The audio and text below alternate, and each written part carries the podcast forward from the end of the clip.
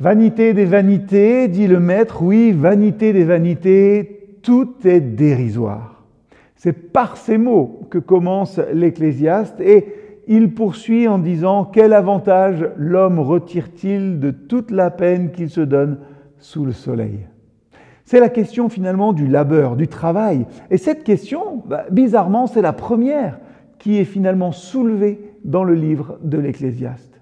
Pour le sage, qui a écrit cet ouvrage, le travail tient une place exceptionnelle dans la vie de l'homme. Et dans une humanité hein, qui est sans cesse en recherche de sens, l'Ecclésiaste nous pose indirectement cette question. Est-ce que le travail donne un sens à la vie? C'est une question finalement très moderne. Hein. le travail donne-t-il un sens à votre vie? Même s'il conclut finalement par la négative, hein, au verset 3, quel profit l'homme retire-t-il? Il nous faut quand même faire attention.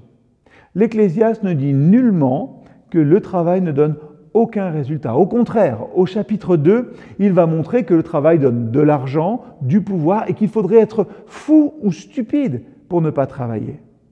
L'Ecclésiaste dit clairement que oui, le travail a un résultat matériel. Et ce, sans aucun doute possible. Mais il refuse simplement que cela vaille la peine d'y consacrer toute sa vie. Passer sa vie au travail, faire tout le travail, voilà qui est vanité et poursuite du vent. Vous savez, le travail ne peut pas modifier hein, le fond des choses et les humains, euh, nous ne pouvons pas être changés par cela. Peut-être l'extérieur, mais pas ce qu'il y a à l'intérieur.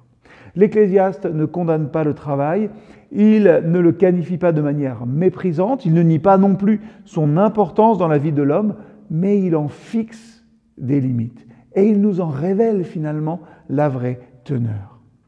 S'il est ainsi limité, alors il ne vaut pas la peine de tout lui sacrifier. On ne doit pas travailler pour travailler. Une question toute simple aujourd'hui, mais qui nous fera sans doute travailler. C'est le cas de le dire. Est-il temps pour vous de méditer ces paroles? Si le travail est ainsi limité, alors il ne vaut pas la peine de tout lui sacrifier. À bientôt.